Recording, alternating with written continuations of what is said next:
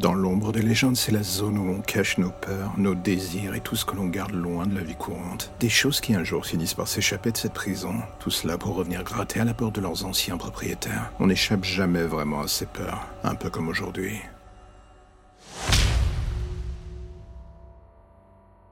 Un jour, on m'a dit, tu sais, toi, tu finiras tout seul. La phrase m'avait paru violente sur le coup. Elle était restée dans un coin de ma tête jusqu'à ce que je finisse par l'oublier. Et avec le temps, j'avais presque fini par croire que c'était le cas. Je m'étais noyé dans mes propres illusions en courant d'une fête à l'autre, d'un bar à l'autre. Le scénario idéal pour fuir le réel et ne plus penser à rien. J'aimais se dérouler des événements, cela me plaisait. Les rencontres d'un soir, l'alcool, le sexe et tout le reste. J'avais fini par me persuader que ce quotidien était le bon. Le seul qui comptait en fait. Puis le confinement est venu. Seul entre quatre murs, moi et moi-même le poids de ma conscience sur les épaules qui chaque jour pèse encore un peu plus lourd. Et même en lui diluant à haute dose dans l'alcool, fallait bien que je me rende à l'évidence. Cette putain de phrase résonnait dans ma tête. Un bruit de fond pesant qui ne cessait encore et toujours de me fracasser le crâne. Les jours passant, j'avais envie de devenir folle. La distance de mes proches, la solitude du quotidien, dans ces moments-là, on se crée une routine, on fait en sorte de tenir, quoi qu'il en coûte. Mais très vite, tout cela devient invivable. L'impression que les murs de sa maison sont comme ceux d'une prison. On n'en voit pas le bout. On étouffe. Et d'un coup, on est de plus en plus seul dans un univers où la lumière ne passe plus. Et l'on se demande comment on peut encore en sortir. Et c'est là que la phrase revient. Tu finiras seul. Et quand elle retape à nouveau après un moment d'accalmie, elle fait de plus en plus mal. Pourquoi? Car elle a fini de briser toutes nos défenses artificielles et elle s'imprègne désormais de nous comme un véritable cancer. On est humain, Personne n'a envie de finir seul. Et pourtant parfois, on l'est bien avant de mourir. C'est cela le plus triste dans l'histoire.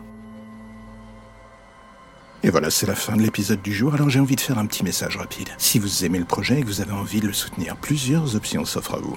En parler, le partager ou le soutenir via le Tipeee mis en place. Dans les deux cas, que ce soit pour le soutenir d'une manière ou d'une autre, tous les liens pour vous y retrouver sont dans la description de chaque épisode. Impossible de les manquer.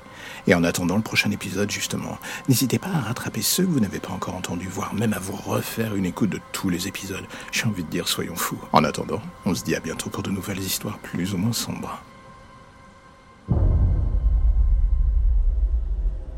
Quand j'étais gosse, il y avait une légende qui disait que si on savait où regarder exactement, on voyait les monstres qui habitaient les grandes villes.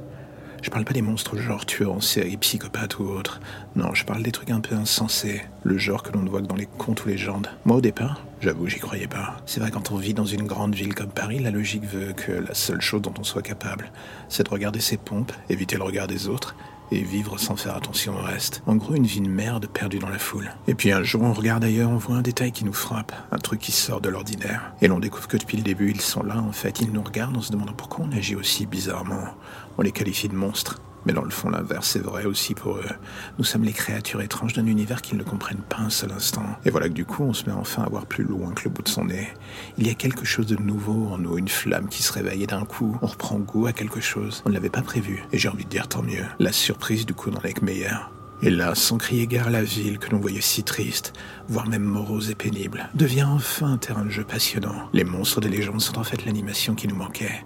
Ce petit truc pour comprendre que la ville que l'on voulait quitter recèle en fait de trésors parfois totalement inattendus. Du moins si l'on prend le temps d'ouvrir les yeux et de regarder au bon endroit, au bon moment. L'espace d'un instant, un monstre pourrait vous sourire. Comme quoi la vie est une roulette russe d'émotions parfois.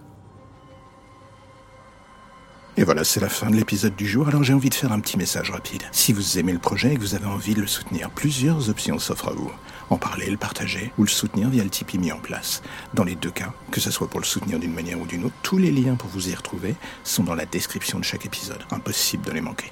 Et en attendant le prochain épisode, justement, n'hésitez pas à rattraper ceux que vous n'avez pas encore entendus, voire même à vous refaire une écoute de tous les épisodes. J'ai envie de dire, soyons fous. En attendant, on se dit à bientôt pour de nouvelles histoires plus ou moins sombres.